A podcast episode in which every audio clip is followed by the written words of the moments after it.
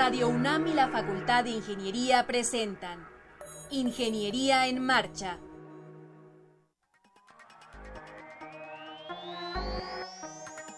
Un espacio dedicado a la divulgación del quehacer de la Facultad de Ingeniería. Ingeniería en Marcha. Le informamos sobre las innovaciones tecnológicas y de investigación. Orientamos en temas de autoconstrucción. Presentamos la cultura y las artes. Y compartimos nuestras victorias en el deporte. Ingeniería en Marcha. Un programa pensado para vincularnos con usted. Ingeniería en Marcha.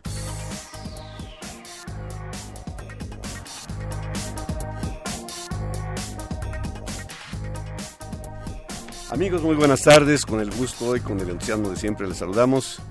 Este día, martes 27 de junio de 2017. Gracias por sintonizarnos. Yo soy Ernesto Mendoza y con el gusto de siempre saludo a Alejandra Torres. ¿Cómo estás, Alejandra? Buenas tardes. Muy bien, muy buenas tardes. Contenta de estar aquí frente a los micrófonos de Radio UNAM. Recordarles que tenemos un número telefónico, el cual nos va a encantar eh, recibir sus llamadas. Se trata del 55 36 89 89, pero también tenemos una página web que es www.enmarcha.unam.mx. En ella pueden descargar desde la comodidad de su oficina o en su casa el programa que a usted más le haya llamado la atención o el que no tuvo oportunidad de, de escuchar completo, ahí lo puede descargar y ver los temas que hemos abordado durante este 2017. Así es, Alejandro. Pues nos gustaría mucho que nos llamara. El día de hoy tenemos un programa muy interesante y ahí en el teléfono están el ingeniero Marcelino Gutiérrez López y la alumna Tracy Anaí Quiroz Rodríguez atendiéndole. Ayúdenos a hacer el programa con sus comentarios. El día de hoy vamos a hablar de edificios altos. Ya está con nosotros por aquí el doctor Roberto Stark, que va a platicarnos de este tema tan importante en todas las grandes ciudades. Estaremos hablando de música, la temporada de verano ya de la Orquesta Sinfónica de Minaría.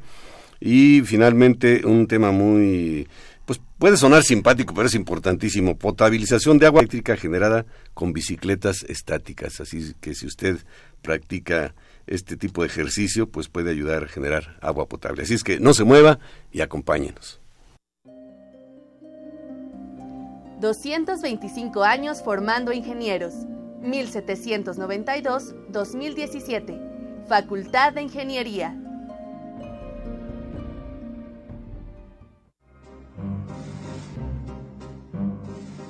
Para conocer las novedades editoriales que se publican en nuestro país, no te puedes perder la Feria de los Libros. Escúchalo todos los lunes a las 14 horas por el 860 de AM.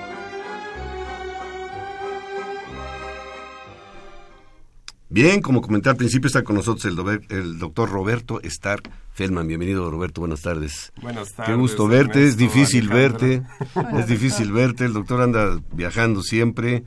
Este, y esto pues gracias a, desde luego a su sapiencia, pero a que en el mundo están proliferando los edificios altos. Es correcto. ¿Qué, debemos entender por un edificio alto? ¿A partir de cuántos niveles? ¿De qué Exacto. Más que niveles es altura. Eh, la clasificación mundial de edificios altos eh, habla de 200 metros o más de 200 metros es un edificio alto. Eh, más de 300 metros de altura es un edificio súper alto y más de 600 metros de altura que pareciera, eh, vamos a decir, sorprendente, pero ya los hay. Este es más de 600 es los mega altos. Qué barbaridad. En México a qué llegamos a edificios altos. Ahorita nosotros estamos en el rango de edificios altos, aunque está en planeación ya empezar a llegar a los súper altos. Alto y súper alto que, que, también hay que ver en el contexto. ¿Por qué, ¿Por qué hablamos tanto y ahorita es tan famoso y me la paso dando conferencias sobre precisamente edificios altos? Es porque más del 80% de la población mundial va a vivir en las grandes ciudades. Y eso hace que en lugar de estar eh, creciendo horizontalmente, que es un problema a nivel de transporte, a nivel de movilidad, a nivel de... Valor de la tierra. Valor de las tierras, pero también de las instalaciones. ¿Cuántos kilómetros de tubería de agua potable, de instalaciones eléctricas, etcétera, tenemos con el peligro de las fugas, ¿no? y entonces si uno lo concentramos en lugares pequeños con alta densidad que pues la única manera de hacer eso pues es irnos hacia arriba Entonces, cuando nosotros tenemos esa necesidad, pues tenemos que planear edificios cada día más altos. Y lo estamos viendo, el corredor Reforma, que durante muchos años aparecía nada más Torre Mayor, que tuvieron una gran visión los desarrolladores de ese, de ese edificio, este, que a mí me tocó una, hacer una revisión de ese edificio este, eh, nosotros veíamos que pues era algo así como un sueño, ¿no? Y durante casi 20 años no hubo otro y ahorita empezamos a ver cada día más edificios de este tipo. Hay dos más ahí pegaditos. Hay dos más, está, bueno, Torre Vancomer, que también me tocó participar, está Torre Reforma, que ya está también terminado, y ahorita está en construcción Reforma 509, que también este, va a ser un edificio alto, ¿no? con la clasificación que mencionamos. Doctor, ¿qué, se debe de tomar en cuenta para empezar a construir un edificio de esta, de esta naturaleza, de 200 metros de altura? Claro, muy, muy buena pregunta, Alejandra. Eh, el, sentido aquí es primero desde el diseño, más que, digo, eh, la construcción viene después, pero desde el diseño tenemos que ver primero, pues, el tipo de suelo donde nos encontramos, este, que nosotros, pues como el corredor que ahorita estamos mencionando, eh, conforme nos vamos yendo al oriente desde Torre Vancomer y, Torre Mayor, que es un parteaguas, ahí todavía estamos en la, en, la zona de transición y lago, conforme nos vamos al oriente, pues las condiciones del suelo van siendo peores, llamémoslo así. Entonces tenemos que considerar muy bien el tipo de suelo, el tipo de cimentación que vamos a usar para estos edificios, Después también tenemos las fuerzas laterales de, la naturaleza, el viento, el sismo. Eh, cuando llegamos a las alturas que ahorita estamos, básicamente el sismo es el que controla el diseño. No quiere decir que no revisemos las condiciones de viento, sobre todo en las fachadas eh, o en condiciones muy particulares, dependiendo las formas que tenga, puede ser más susceptible o menos susceptible al viento. Eh, sin embargo, pues eh, nosotros en la Ciudad de México es algo muy particular. Tenemos un sismo fuerte o un riesgo de sismo fuerte y un viento muy débil, ¿no? Por eso pues, tenemos mucho problema de contaminación y todo, porque el viento las velocidades de viento son muy bajas comparado con otros lugares, ¿no? Doctor, si estuviéramos eh, hablando de un caso de Chicago, que ahí los vientos son, eh, hay que poner especial atención, el diseño tendría que ser cuidando em, que no vayamos a tener algún problema con estos Correcto. corrientes. Exactamente. De hecho, eh, bueno, antes de irnos a Chicago, que es un caso que se llama la ciudad de los vientos, eh, eh, tenemos Monterrey. De hecho, el edificio más alto de México, hablando de, todo el país, es precisamente Monterrey, es la Torre Coy que se acaba de terminar el año pasado. Y que usted estuvo participando ahí directamente. gracias a Dios me tocó eh, participar en el diseño ahí de este edificio. Tiene casi 280 metros de altura, ya está llegando más al super alto. Sí, sí y ahí eh, Monterrey no es una zona sísmica, ha habido pequeños temblores que nosotros lo tomamos en cuenta, a pesar de que a veces en Monterrey dicen, no, aquí nunca tiembla, ¿no? pero sí ha habido unos pequeños temblores, pero el viento realmente controló el diseño. Y hay un efecto que tenemos que considerar no solo eh, en cuanto al colapso que pudiera haber por una fuerza lateral, sino también el confort de la gente. Cuando hay vientos muy fuertes, parece mentira, pero estos edificios se mueven. Y tú estar ahí en el piso, no sé. Se marean. En Chicago, ahora sí, volviendo a Chicago, este, en Chicago pasó eso en la torre de Sears, que ahora es Willis, la torre Willis, pero eh, eh, cuando fue la torre Sears, los últimos pisos estaban desocupados porque la gente se mareaba. No podía estar allá por el viento movimiento constante. Como si fueras en un barco prácticamente. Correcto. Pero la gente se mareaba, no quería estar ahí por confort. Entonces ahora eh, cuando se hizo la Torre Sears no había estos criterios que hoy en día se dan, ¿no? que, que esos criterios están por la ISO, eh, en el cual es el confort de la gente, cuidan esa parte, ¿no? Y es lo que hay que considerar. Bien, estamos platicando con el doctor Roberto Stark sobre edificios altos. Nos gustaría mucho que nos llamara 55 36 89 89. ¿Cuál es el edificio más alto del mundo el día de hoy? Bueno, hoy día es el Burj Khalifa, 827 metros de altura Qué impresión. Este, 827. ¿Y qué, cuál es el uso que tiene ese, ese edificio? Curioso es lo que hay que también vislumbrar. Eh, hay edificios altos que son comercialmente viables y otros que son íconos de la ciudad. El Burj Khalifa es un ícono de la ciudad. A la fecha, después de, de haberse construido ya hace 3, 4 años, este, no está ocupado al 100%. O sea, es tan grande. ¿Se concibió para qué? ¿Para oficinas? Bueno, para- tiene de todo, tiene hotel, oficinas, eh, residencial. Generalmente estos edificios hay que hacerlos mixtos. ¿Por qué? Porque una sola eh, ocupación ah, también crea un problema en la ciudad. O sea, lo que se trata es de que la gente viva ahí. Es una gran ciudad eh, vertical. Claro. Entonces, pues, de- pues, si uno vive ahí, pues su oficina puede ser que esté en el otro piso y etcétera. Entonces, eso es eh, una tendencia mundial. Torre Coy, por ejemplo, son oficinas y residencial y tiene una plaza pequeña comercial. Entonces la gente no tiene por qué desplazarse tanto y ahí viene la bondad de, de, de ayudar a la movilidad de las ciudades, ¿no? 827 metros. Imagínate que vives en el penthouse, Alejandro. Gracias. Bueno, aunque son los más seguros, a un edificio de más de 200 metros de altura, en la vida ha habido una falla, o sea, no hay un historial de, de tener una falla a pesar de que están o en zonas sísmicas o en zonas de altos vientos. Eh, no, porque, bueno, pues primero se hacen estudios, eh, eh, vamos a decir, más sofisticados y segundo, el grupo de personas que estamos participando en, este, en estos diseños, pues es un grupo muy pequeño, ¿no? Y que generalmente interactuamos mucho, ¿no? Roberto, ¿cómo se resuelve el, el problema, por ejemplo, de mm, abastecimiento de agua, eh, el, el- el acceso de las personas a esos niveles ya tan altos? Exacto. Se habla, bueno, de agua se hablan eh, de, de rebombeos, o sea, no, no sería económico tener una bomba desde abajo y subir el agua hasta el último Tienen unas bombas gigantescas y unas tuberías de diámetros también muy... muy, muy- muy, muy importantes, grandes, sí. ¿no? Entonces lo que se hace es rebombeos y esos pisos superiores que, que se usan para cisternas temporales para hacer el, el rebombeo posteriormente, se usan para rigidizar el edificio mismo. Entonces, esos pisos mecánicos este, Ujú. que le llamamos nos sirven como un anillo de rigidez para que el edificio no sea tan flexible, ¿no? Oiga, doctor, ¿y esos, esos pisos se quedan así siempre? O sea, Sí. eh, vacíos para que, me imagino, sirvan estructuralmente. Es correcto, no los usa la gente o los usa parcialmente. Hay veces que se hace un lobby de transición en los elevadores, precisa- también para dar la comunicación vertical.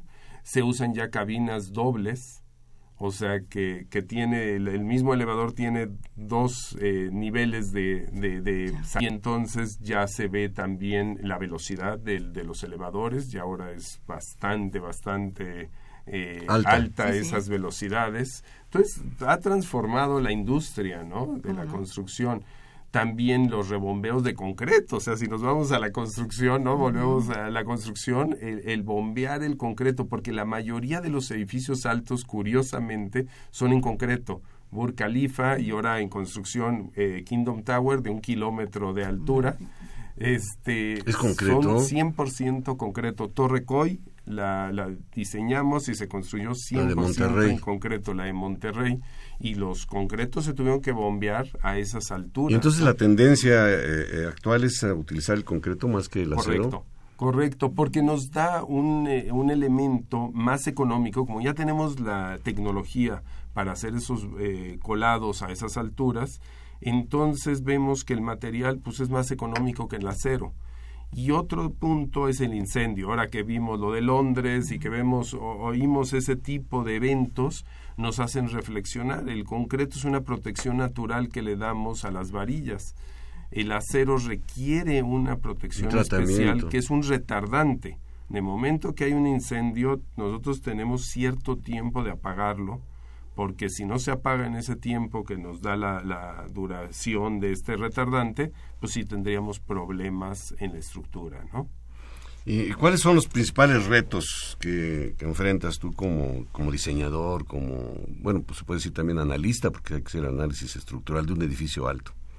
Pues yo creo que es primero eh, eh, los códigos no contemplan exactamente estos edificios, entonces tenemos que entrar a técnicas eh, pues, del estado del arte, llamemos diseños por desempeño, que son difieren, aunque los códigos ya se están yendo para allá, ¿no? a esa tendencia pero eh, vemos que generalmente cuando se escriben los códigos están hechos para la mayoría de los edificios, pero no para todos.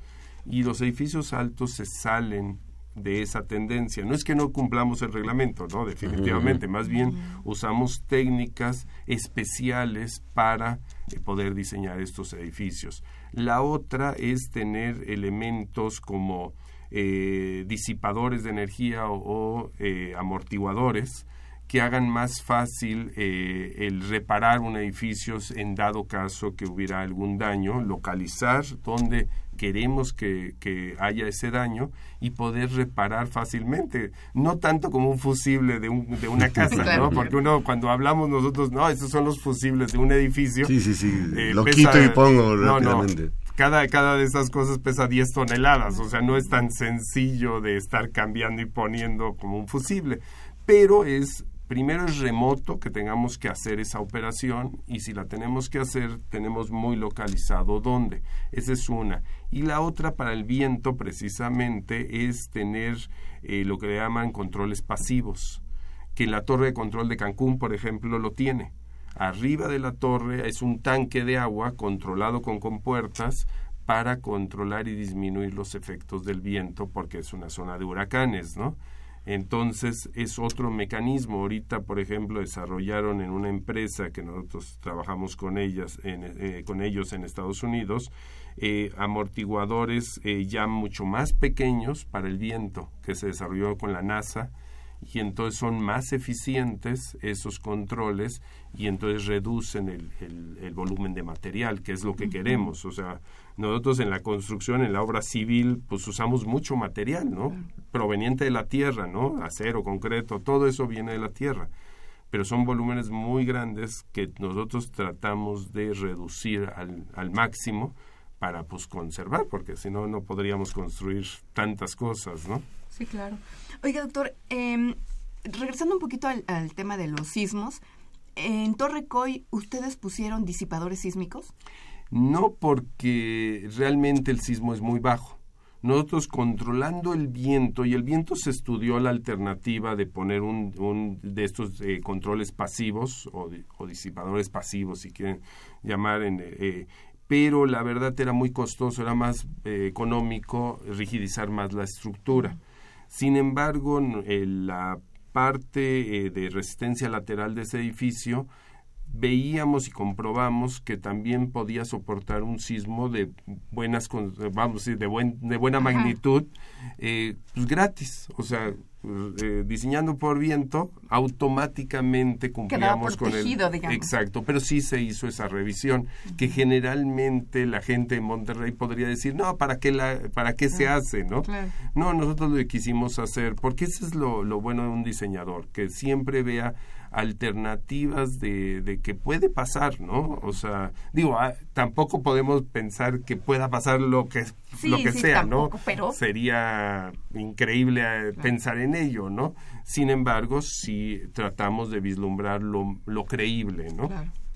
Ahora, en cuanto a los materiales, ahorita que se hablaba del concreto, pero para revestir, ¿se sigue utilizando vidrio en la mayoría de los casos? Eh, sí, por, primero por su ligereza, aunque ahorita hay la tendencia de las dobles fachadas, ¿no? O sea, lo vemos en Torre Vancomer. Torre Vancomer tiene el vidrio, llamémoslo normal, este, y después tiene una, una malla por fuera, que es la del color este, eh, morado, ¿no? Entonces esa doble fachada nos sirve para también proteger al medio ambiente, ¿no? Ah, bueno, sí. bueno, al vidrio y al medio ambiente, ¿no? Porque entonces las ganancias de calor son menos. De hecho, uno no lo ve, pero las, las cuatro fachadas son diferentes. Donde va al norte tienes más abierta para que permita más la entrada de luz y en la parte de sur o poniente, que es la más caliente, tiene más cerrada esa, esa, esa fachada, ¿no? Podríamos decir que todos los edificios altos son inteligentes, entrecomillado con la palabra inteligente. Hoy día sí, hoy día tenemos que entender, hay plantas de tratamiento del agua, o sea, uno ve un edificio de estos, no, me vayan a quitar todo el agua, no, hay veces que consumen menos agua que edificios bajitos o, sobre todo viejitos, ¿no? Que no tienen todas estas tecnologías, ¿no? Entonces tienen todos eh, que pasar por las normas LEED, ¿no? De, de eficiencia de energía, este, y tienen también para conservar el agua y, y, otras cuestiones. Entonces, generalmente eso, y tienen mucha automatización, ¿no? A mí no me gusta mucho utilizar el término inteligente, Más bien automatización. Pero automatización, ¿no? Controles, este, y, y que sí, definitivamente son mucho más eficientes. Y es la tendencia mundial. Hoy día tenemos que encontrar materiales más eficientes para todo, ¿no? Y en la construcción no es, no es una excepción. No es una excepción. A ver, algo que a mí no me queda muy claro es que los edificios altos se construyen también con el propósito de, o que deben traer como consecuencia reducción de estacionamientos. Pero yo digo, bueno, si va a vivir ahí un montón de, personas o trabajar en oficinas, pues eh, hacerle un estacionamiento al lado o, al, o no sé. ¿Cómo, cuál, cuál, es la filosofía de, este, de esta premisa? Sí, este, bueno, la premisa que teníamos, eh, eh, sobre todo en México, era hacer pues mucho estacionamiento, ¿no? Hoy en día se está reduciendo esa tendencia. ¿Por qué? Pues porque ya vienen bicicletas, vienen otro tipo de, de transporte por un lado, y por otra, pues realmente el gobierno tiene que tener una visión más fuerte a nivel de infraestructura de comunicación. O sea, se deben de generar más infraestructura para que precisamente la gente empiece a no utilizar. Que no llegue en auto. automóvil. Exactamente. Mm. O cuando menos no llegue cada uno en automóvil, ¿no? O sea, hay edificios que tienen estacionamiento para tres mil, cuatro mil autos. Imagínense entrar o salir todos esos autos uh -huh. y que en muchas ocasiones son casi a la vez, ¿no? Porque las horas de entrada. Por los horarios de. Por los sí, horarios, claro, ¿no? Sí, sí, de las escuelas, de los de las oficinas, entonces eso crea pues un caos ya por sí mismo, ¿no? Entonces sí se debe de tener que la tendencia es clara. Vamos a seguir viendo edificios altos en todas partes del mundo. De hecho, ahorita he dado conferencias en nueve diferentes países, ¿no? De qué, cómo diseñarlo, no, no en tanto en la infraestructura, pero cómo diseñarlos. Y la verdad es que todo el mundo está interesado y se ve que en varios países ya empiezan a hacer edificios altos como pasa en Colombia, pasa en Perú, este, eh, que uno no podría pensar. En Estados Unidos ya lo ve uno claro, ¿no? Sobre todo Chicago, Los Ángeles, este, no, Nueva no, York, ¿no? Ni se diga. Uh -huh. Este, sin embargo, es la tendencia mundial, entonces se va a ver. Entonces tenemos que empezar a entender eh, la logística del, del, de la ciudad, ¿no? Cómo debe de empezar a desarrollarse o reorganizarse las ciudades en base a esto, ¿no? Aquí en la Ciudad de México, dadas las condiciones del, del terreno, ¿consideras que sí va a haber esa tendencia que pasemos ya a edificios super altos? Y, Definitivo. ¿Sí? Eh, no tarda, yo creo, yo le doy menos de cinco años cuando empecemos a ver super altos, ya. Mega altos yo creo que estamos muy lejos, porque económicamente y por nuestro subsuelo sería muy, muy complicado eh, pensar a corto plazo en un mega alto. Pero un super alto, yo les aseguro que menos de cinco años este, estaremos viéndonos otra vez aquí y este, estaremos de hablando de un super alto. digo de un super alto. De un super alto aquí en Monterrey o en Guadalajara o en las grandes ciudades seguramente lo vamos a empezar Es que en la oír. fotografía me mostraba el doctor antes de empezar el programa una fotografía donde se ve comparativamente un edificio de 200 contra este que nos mencionas de 827, pues ya se ve una curva bastante Todavía estamos señalada. muy lejos. Y en China, del año hace dos años, o sea, en los últimos dos, tres años, se construyeron cuatro edificios de 600 metros de altura. Pero obviamente la población de China es mucho más grande que lo que tenemos en México, ¿no? Entonces es de explicarse que ahí sí convenga hacer un edificio de esas magnitudes, ¿no? Aquí todavía la población no es todavía tan grande para pensar en un mega. Y, y, otro aspecto también es la rapidez de construcción. Yo ahorita me sorprendí cuando que ya la Torre Coy está en operación. Correcto. Parece que, bueno, pensé que estaban todavía en construcción, la verdad. No, hoy en día la velocidad también de construcción ha aumentado. Por lo mismo, la tecnología de los concretos ha aumentado y entonces se habla a veces hasta de tres días por piso. Que Muy lo rápido, cual muy es muy rápido. rápido, ¿no? Antes se hablaba de siete, 14 días, ¿no? Y después siete Y ahora días súper rápido. y tres días. A ver, tenemos por ahí alguna... Sí, algún dice comentario. eh, el señor Fernando Almanza de, de Xochimilco, si un avión aterriza, eh, ay, Dios mío, aterriza cuando hay terremoto, ¿qué podría pasar? Ah, bueno, pues ese es otro otro tema que Pero lo gracias dejamos de por todas ahí, maneras, lo señor dejamos por ahí. Sí, fue un tema es que a veces se para el, el aeropuerto. Depende de la magnitud también del... No, y generalmente terremoto. los mandan a, los aeropuertos alternos. Alterno, sí. Muy bien, Roberto, y perdón que te hable con tanta familiaridad, Roberto fue mi alumno, fin de semana, ¿En imagínate cómo han pasado los años. Qué gusto tenerte aquí y, y ver que has tenido una carrera súper exitosa. De verdad es que te agradecemos que nos hayas acompañado aquí en Ingeniería en Marcha. Esta es tu casa, regresa cuando, cuando gustes y manténnos al tanto de qué pasa en el mundo de los edificios altos. Claro que sí. Muchas Estaremos gracias. hablando de los superaltos. Gracias, gracias, Gracias. Enhorabuena.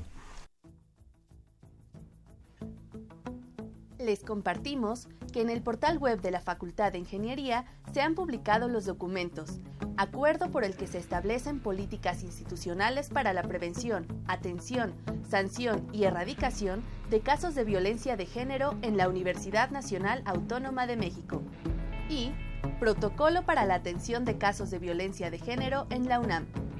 Están a su disposición a través del botón de acceso Igualdad de Género ubicado en la página de inicio del portal web de la FI www.ingeniería.unam.mx Estás en Ingeniería en Marcha, el programa radiofónico de la Facultad de Ingeniería.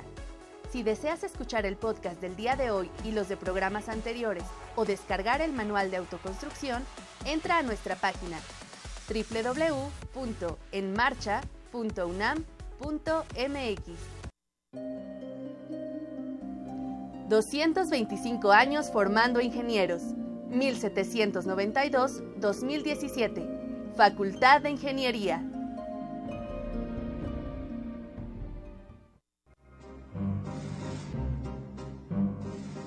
Para conocer las novedades editoriales que se publican en nuestro país, no te puedes perder la Feria de los Libros. Escúchalo todos los lunes a las 14 horas por el 860 de AM.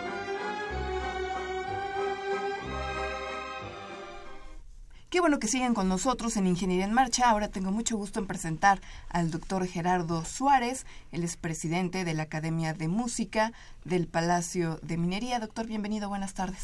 Muy buenas tardes y gracias a ustedes por la invitación. Al contrario. Y también está con nosotros el maestro Oscar Herrera, director del coro Ars y Obialis de la Facultad de Ingeniería. Oscar, bienvenido, muy buenas tardes. Amigos Radio Escuchas de Ingeniería en Marcha, finalmente lo anunciamos, el verano es sinónimo de buena música, buena música a cargo de la maravillosa Orquesta Sinfónica de Minería.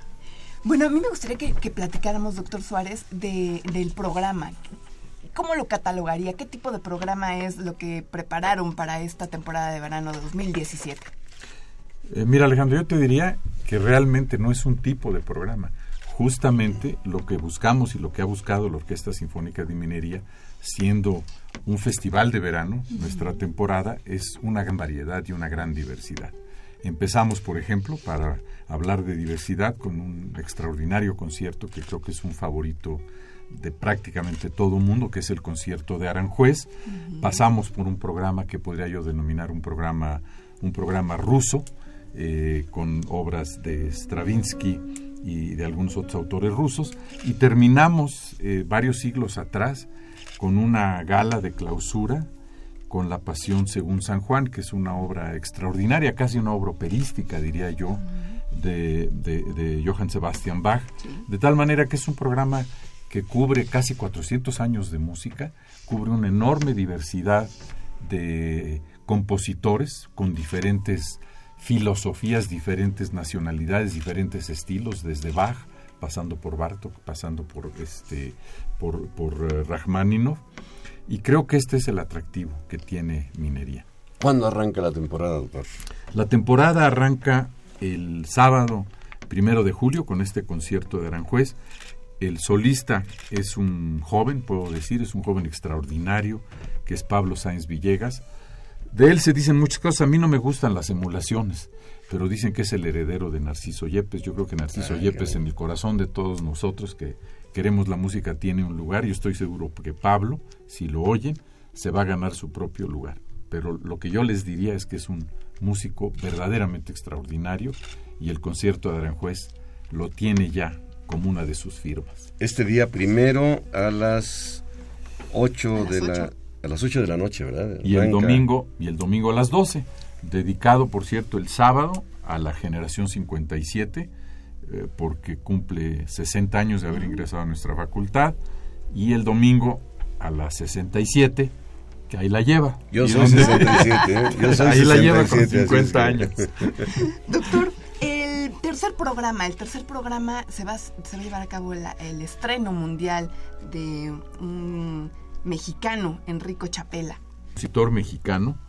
Eh, y, aquí seguimos una tradición también de minería, que es el promover la música. Y la promoción de la música incluye el promover a jóvenes compositores mexicanos, o a veces no tan jóvenes, pero hemos tenido realmente extraordinarias composiciones en los últimos, en los últimos años de, de, mexicanos, que es una manera de presentarlos al público.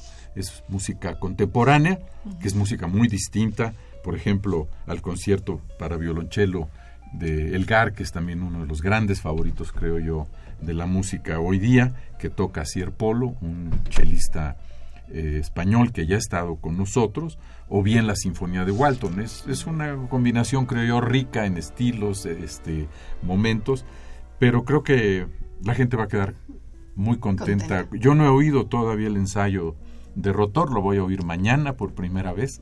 Que se hace, ¿Cómo se llama, no? Rotor. Se llama Rotor. Esta es la obra que se estrena, Rotor. Rotor por Enrico Chapela, un gran compositor joven mexicano. Entonces los conciertos para el público que nos está sintonizando son los sábados a las 8 de la noche y los domingos a las 12 del día, por supuesto, en la sala de Zahualcoyot.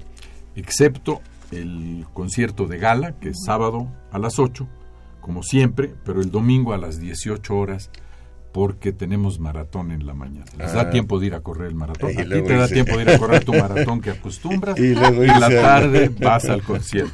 Al concierto. Muy bien. Aparte, eh, pues yo lo he recomendado mucho para disfrutar todavía más y tener mayor información, las pláticas, las pláticas que da aquí Oscar y el maestro Arturo Brennan, Juan Arturo Brennan. Eh, si nos platicas, Oscar, por favor. Claro que sí, amigos. Quiero invitarlos a que mañana miércoles nos acompañen a las 7 de la noche en el auditorio de las oficinas del Infonavit, que está ubicado en Barranca del Muerto, número 280 está a dos calles del Metrobús José María Velasco, a tres calles del Metro Barranca del Muerto. Estas pláticas son gratuitas. Pueden llegar en carro. Tendremos también ahí refrescos, té, café, algunas galletitas para administrar la plática. Mañana les comento, les adelanto que Juan Arturo Brennan en un servidor hablaremos algunos detalles poco conocidos acerca del maravilloso concierto de Aranjuez que escucharemos esta semana, interpretado por la Orquesta Sinfónica de Minería, con Pablo Sáenz Villegas y el maestro Carlos Miguel Prieto. Les adelanto un poco. Cuando escuchamos el concierto de Aranjuez, nosotros desde chiquitos los mexicanos nos acostumbramos a los comerciales, ya lo puedo decir porque ya no existe, de la compañía Hermanos Vázquez, los muebles de Hermanos Vázquez. Crecimos escuchando por décadas ese comercial de Hermanos Vázquez con el concierto de Aranjuez pero muy poca gente sabe qué hay detrás de este maravilloso adagio. Muchos piensan sí, por supuesto que es música de tipo eh, nacionalista español, claro, Rodrigo fue un compositor del movimiento nacionalista español, pero muchos piensan que evoca un paisaje. Les cuento que cuando eh, Joaquín Rodrigo se casó con doña Victoria, pasaron su luna de miel precisamente en Aranjuez. Pero poco después, cuando Joaquín Rodrigo componía este concierto, tuvo una situación muy difícil. Resulta que tuvieron problemas en el embarazo y finalmente perdieron el bebé. Cuando Joaquín Rodrigo compuso el adagio del concierto de Aranjuez, estaba totalmente pues eh, deprimido por la pérdida del bebé y también porque su esposa estaba muy enferma. Doña, doña Victoria logró salvarse, pero eso es lo que hay detrás de, este adagio maravilloso. Y mañana presentaremos en la plática del Infonavit un video en el que veremos a doña Victoria, la esposa de Joaquín Rodrigo, danos, dándonos el testimonio de este concierto de Aranjuez. Pues aspectos como este, Alejandra, hacen realmente interesantes el que vayamos a estas pláticas los miércoles a las, eh, ¿qué dijiste? Siete de la noche en el Infonavit. auditorio del Infonavit. Doctor, ¿qué otra cosa destacaría? Bueno, hay muchas cosas por destacar, pero en este breve tiempo, acerca del, programa de verano. El, del programa de verano yo los invito a que lo vean en nuestra página. Hay cosas muy interesantes. También hacemos una caravana y un reconocimiento a la música contemporánea en el programa número 5 del 29 y 30 de julio, con un concierto muy interesante, un concierto de solistas que se oyen poco frecuentemente, que son los percusionistas.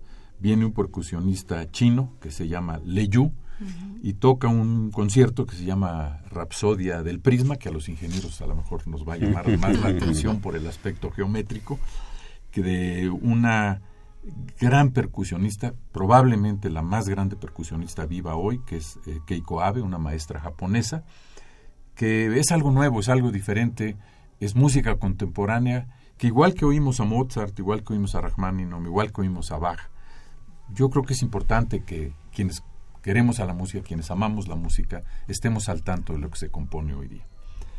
Y la otra cosa, y agradezco de nuevo muchísimo la oportunidad que me dan, es nuestro concierto infantil. Nuestro concierto infantil, que es ya una tradición, y yo los invito a mis queridos amigos radioescuchas, que el sábado 8 de julio, a las 12 del día en la sala de Zahualcoyot, nos acompañen. El maestro Carlos Miguel Prieto, nuestro director artístico, tiene un programa que le ha llamado en esta ocasión Música de Película. Y pues sí, es música de películas que los niños y los grandes y los mayores vamos a reconocer de inmediato muchos de ellas, si es que no las conocemos por nombre, la hemos oído, concierto de película.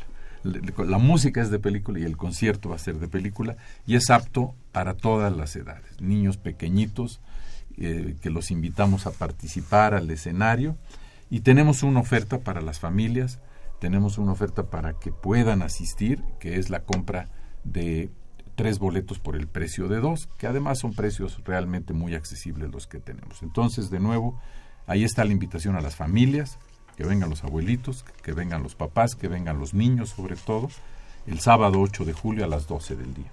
Excelente. Doctor, ¿podemos hablar un poquito sobre los directores invitados de esta temporada? Sí, eh, los directores invitados tienen una razón de ser. Por ejemplo, el programa 4 eh, tocamos una suite de, de Harry Llanos. Y Harry Llanos es un personaje interesante en la cultura húngara. Es, eh, es, eh, no sé si hay un equivalente en nuestra cultura. Es como el héroe que puede decir mentiras y todo el mundo se las cree. En serio. Entonces, hay una tradición húngara que dicen que si tú estornudas, todo lo que digas a continuación, aunque sea una mentira, te lo van a creer va a funcionar.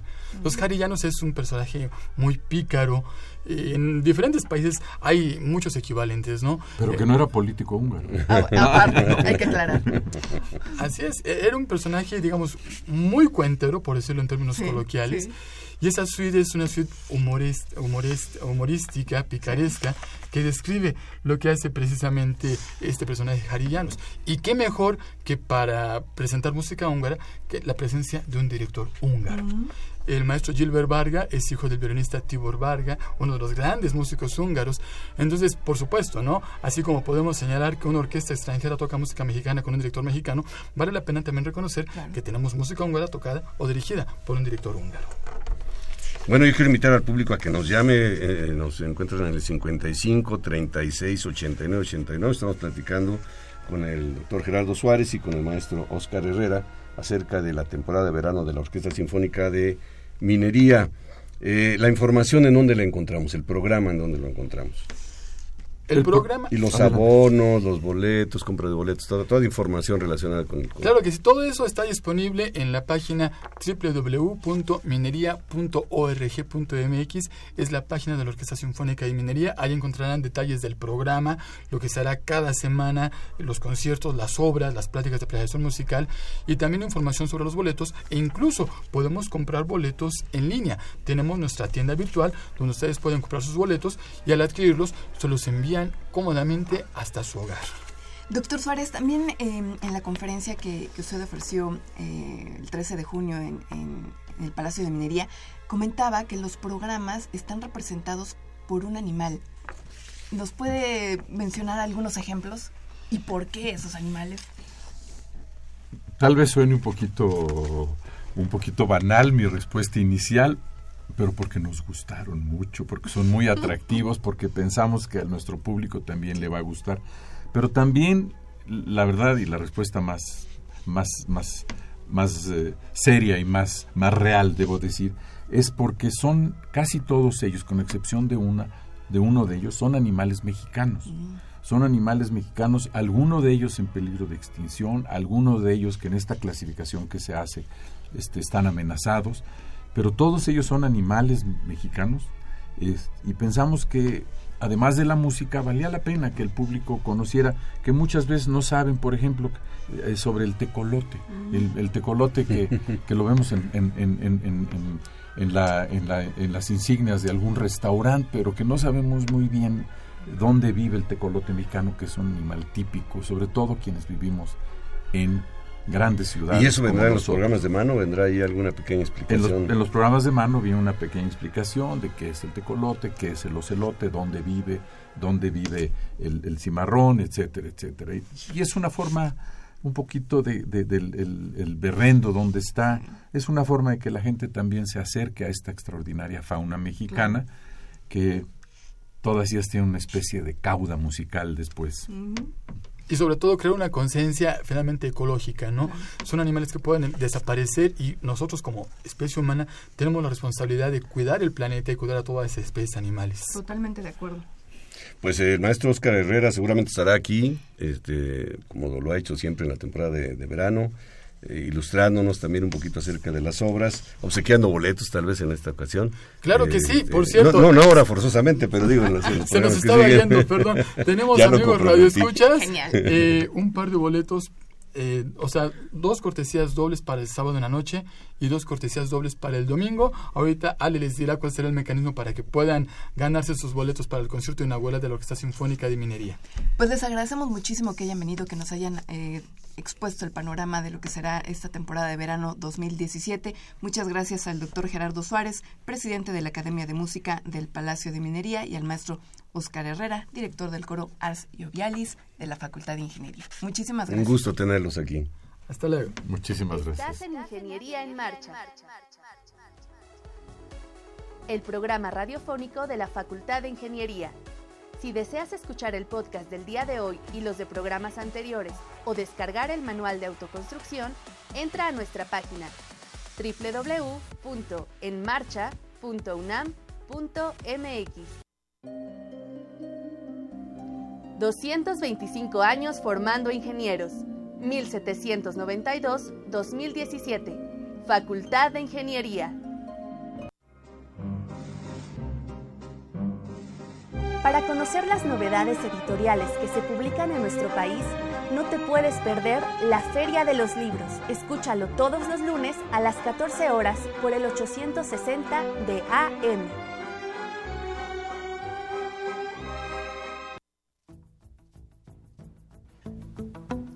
Les compartimos que en el portal web de la Facultad de Ingeniería se han publicado los documentos, acuerdo por el que se establecen políticas institucionales para la prevención, atención, sanción y erradicación de casos de violencia de género en la Universidad Nacional Autónoma de México y Protocolo para la atención de casos de violencia de género en la UNAM.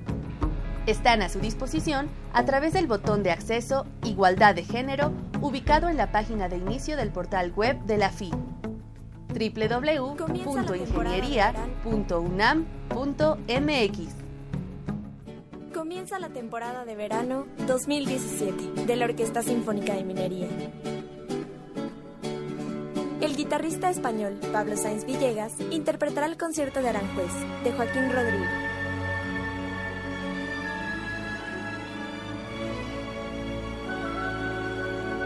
sábado 1 de julio, 20 horas. Y domingo 2 de julio, 12 horas. En la sala Nezahualcóyotl. Verano 2017. Orquesta Sinfónica de Minería. Estamos de regreso y está ahora en nuestra mesa el ingeniero Clemente Cruz Atenógenes. Él es ganador del segundo lugar de los premios de, de tu tesis, potabilización de agua aprovechando la energía eléctrica generada con bicicletas estáticas. Primero, bienvenido, este Clemente, bienvenido. Gracias por estar aquí con Ah, nosotros. muchas gracias a ustedes que me invitaron. A, Yo a comenté al inicio del, del- del programa que se nos hacía un poquito, pues curioso el tema, Sí, porque vemos mucha gente en los gimnasios, ¿no? Pedaleándole, pedaleándole, y esa energía que pues se pierde de alguna manera. Entonces, ¿cuál es la filosofía de tu tesis? ¿Cuál es la idea original? sí, es exactamente esa, el aprovechar energía que en cierto momento no, no se está utilizando. ¿no? Nada más el, es eh, las personas ejercitarse, pero hay una energía ahí que se Pero puede sí está utilizar. pensado para hacerse en los gimnasios. Sí, en los gimnasios porque hay más cantidad de bicicletas, ¿no? De forma individual eh, se recolecta un poquito menos de energía y entonces en, gran cantidad pues es más es más viable. Y, y hablando conceptualmente, ¿cómo, cómo funciona esto? A ver, eh, al darle al pedal, pues en la llanta se, eh, Sí, se, se adapta algún generador o alguna cosa así, que se va a algún... Estoy, estoy hablando sin, conocerlo. Sí. A un banco de baterías o no sé, y luego ya con esa energía se potabiliza el agua. Sí, ¿El agua proveniente de dónde? el principio es eh, utilizar la bicicleta, eh, el acoplarle un generador eléctrico a la a la rueda que tienen generalmente estas bicicletas. Chiquito de esos como los que uno utiliza para generar eh, iluminación. Eh, aquí se utiliza otro tipo de generador, un gener- generador que se llama de imanes permanentes. Y entonces, eh, con este tipo de generador se obtiene más energía que con un dínamo chiquito que normalmente tienen para un, fo- un foco, ¿no?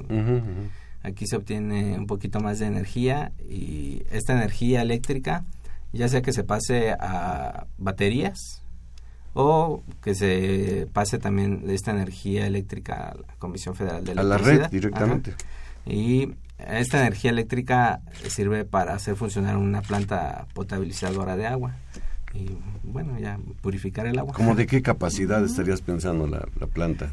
Se propone una planta de 200 garrafones de diarios, cada garrafón de 20 litros. Ah, caray, es una buena cantidad. Con eso se es. abastece una familia Sí, durante todo el año, yo creo. ¿no? sí.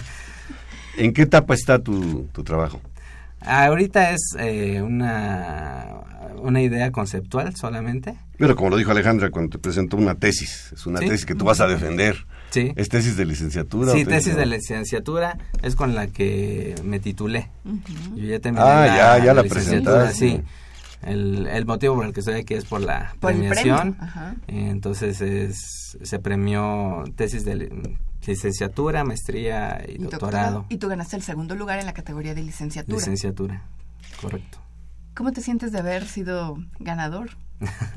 Pues muy, muy, muy feliz porque es, es un impulso para seguir investigando en estos temas, porque es un reconocimiento que, Claro. que dio Fundación UNAM y la Comisión Federal de De Electricidad. Pero, pero yo creo que pues hay que seguir adelante para realmente verlo cristalizado. ¿Ya has platicado con algunos, eh, no sé, algún gimnasio, alguna cosa así? ¿O cuáles serían los, los pasos a seguir en este momento? Sí, ahorita eh, los pasos a seguir eh, en cuanto a tener un prototipo, eh, estoy estudiando la maestría ahorita en energía y vamos a continuar con la línea de investigación y eh, des- desarrollando un prototipo. ¿Qué carrera estudiaste? Ingeniería eléctrica y electrónica. Eléctrica, electrónica. Sí. Sí, porque pues la idea es genial. Entonces eh, ya conceptualmente está aterrizado el asunto. Ahora Sí. hay que ponerle acción para poderlo ver en un prototipo, Concretar. como dices. Sí, Imagínate que lo- ah, el agua se tomaría de la red, de la red de- Ah, el agua. municipal. Sí, está pensado para el agua de municipio municipal, la de la que eh, da el municipio. Sí. Que no es potable.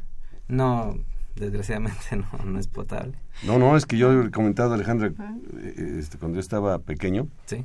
pues nos pegábamos a la llave, o, o traían muchos Sí. anticuerpos o el agua era de mejor calidad. Pero así Sí. le abríamos a la llave y tomamos y seguíamos jugando. Al día de hoy Sí, ya no sí, se puede hacer eso. No.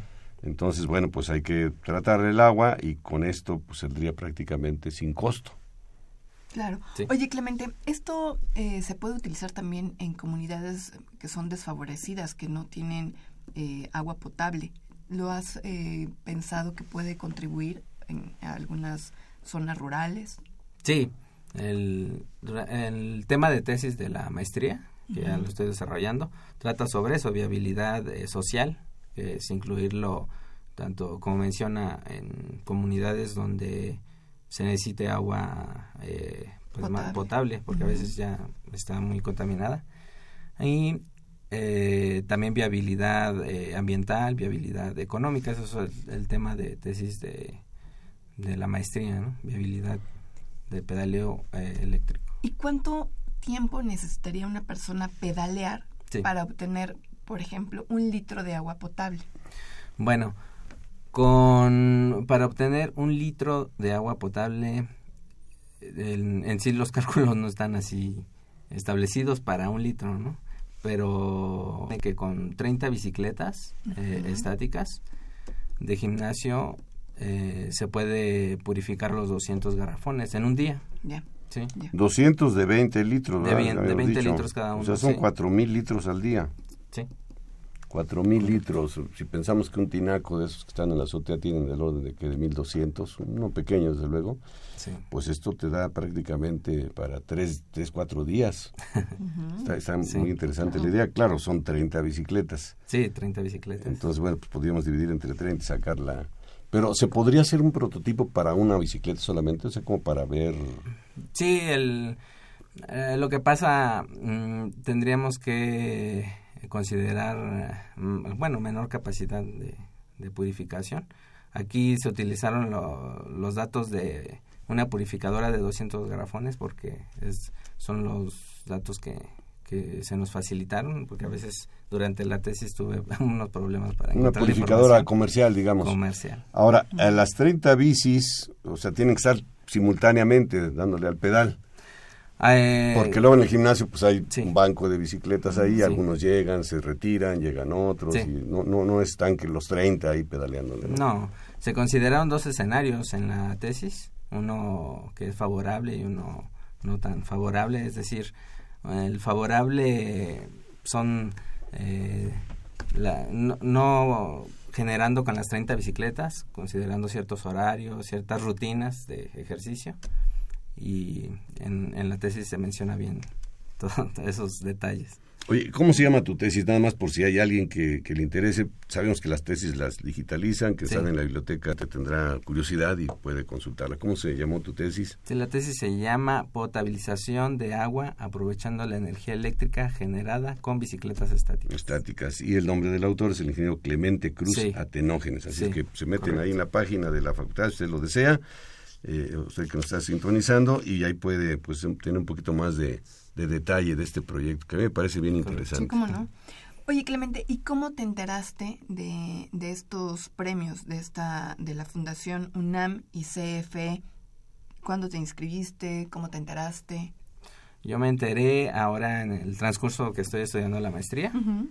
eh, en un cartel estaba ahí en, en donde están los salones y decidí inscribirme para pues sí buscar este difundir estos temas que son importantes. ¿Cuánto tiempo se tardaron en, en darte una respuesta o cómo te avisaron? Sí, fue en, en 2016, el año pasado. En las finales fue la convocatoria y hasta este año, en abril, más o menos, en no, febrero, abril. Sí, en abril me anunciaron más o menos que ya era. O sea, se Había llevó- sido de los se llevó un buen rato. Sí, Eh, este, ¿Sabes quién, qué tema ganó el primer lugar? No quién, sino qué tema. O sea, es que es interesante, ¿no? Ver los, las propuestas que hubo. Sí. eh, otras propuestas que hubo fueron eh, celdas de combustible, eh, desarrollar materiales de celdas de combustible. Y El primer bueno, lugar, ese ¿no es el tema. recuerdas? Sí, es que fueron nueve, como fue maestría, doctorado, licenciatura. Ujú. Y esos esos fueron los temas. Cuando lo justo cuando los mencionaron esa vez en la premiación, como todos aplaudían, no, no, no alcanzamos a escuchar. No escuchaste muy bien, pero ¿qué tal escuchaste Pero, cuando dijeron, a ver, segundo lugar, potabilización de agua aprovechando energía eléctrica generada con bicicletas Sí. estáticas? Es correcto. Eso es muy interesante, muy interesante porque pues hay muchos gimnasios, Sí. pero lo que decía Alejandra también es quizá todavía más importante en, en poblaciones donde de plano la calidad del agua es cuando hay agua, porque no siempre hay agua, pues Sí. sacan de un río que está contaminado. ¿A qué niveles se puede tener este tratamiento? O sea, desde un agua, no voy a decir que un agua negra, pero digamos un agua de un río que está realmente contaminada, ¿es, ¿sería útil para ese tipo de agua? Sí, habría que hacer un análisis de, del tipo de, de sistema que se necesitaría para purificar el agua y qué tanta energía eléctrica necesita para saber cuántas bicicletas se necesitan. Aquí el punto es aprovechar la energía Sí. generada por bicicletas Y ya. estáticas y iluminación o para otra cosa, pero bueno, qué mejor que poder potabilizar el agua, que, Sí.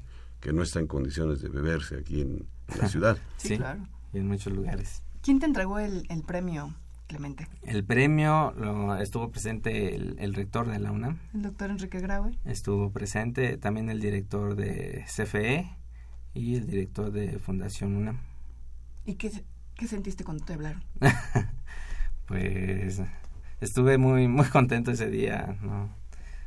Como le digo, fue un, un reconocimiento importante para seguir eh, investigando en estos temas. Claro. Y un aliciente para, seguir adelante, porque ahora viene la maestría, viene una tesis de maestría, entonces a lo mejor es un paso adicional Sí.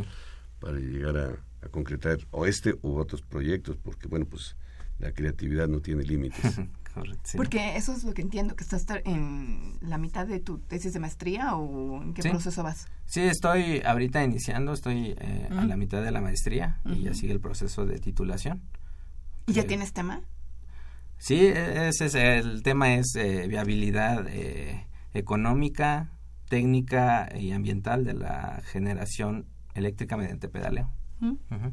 Sí, a continuarle. Sí. Oye, yo me voy a atrever a, a, este, porque seguramente necesitas patrocinadores también. ¿o sí, no? necesito. O sea, el- para Entonces, el- si hay alguien que le interese el proyecto, pues aquí está, ¿cómo te localizan? Bueno, eh, podría ser por correo eh, ¿Tu correo? electrónico. Sí, mi correo es eh, clementazo con S, clementazo arroba gmail.com.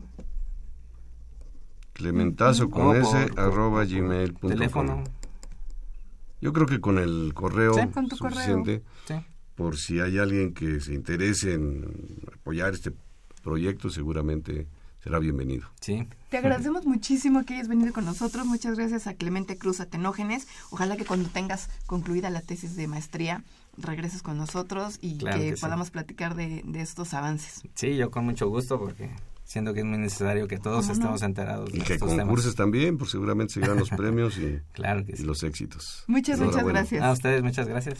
Muy bien, Alejandra, pues nos vamos, nos vamos, no me queda más que agradecer el favor de la atención del público que nos sintonizó, por supuesto de Pedro Mateos en la producción del programa, de Sandra Corona le mandamos un saludo que está teniendo las redes sociales y de Socorro Montes en los controles técnicos.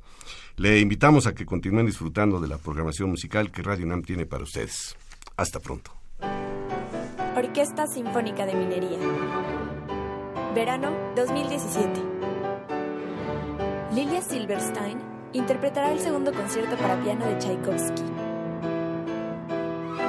Además, se interpretará el preludio a la siesta de un fauno de Claude Debussy.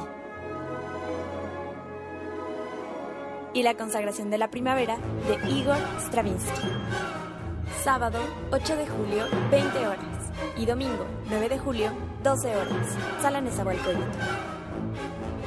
Orquesta Sinfónica de Minería.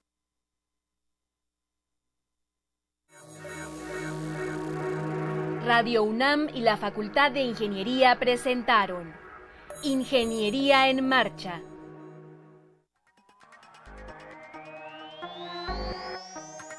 Un espacio dedicado a la divulgación del quehacer de la Facultad de Ingeniería. Ingeniería en Marcha. Le informamos sobre las innovaciones tecnológicas y de investigación. Orientamos en temas de autoconstrucción. Presentamos la cultura y las artes y compartimos nuestras victorias en el deporte. Ingeniería en Marcha. Un programa pensado para vincularnos con usted. Ingeniería en Marcha.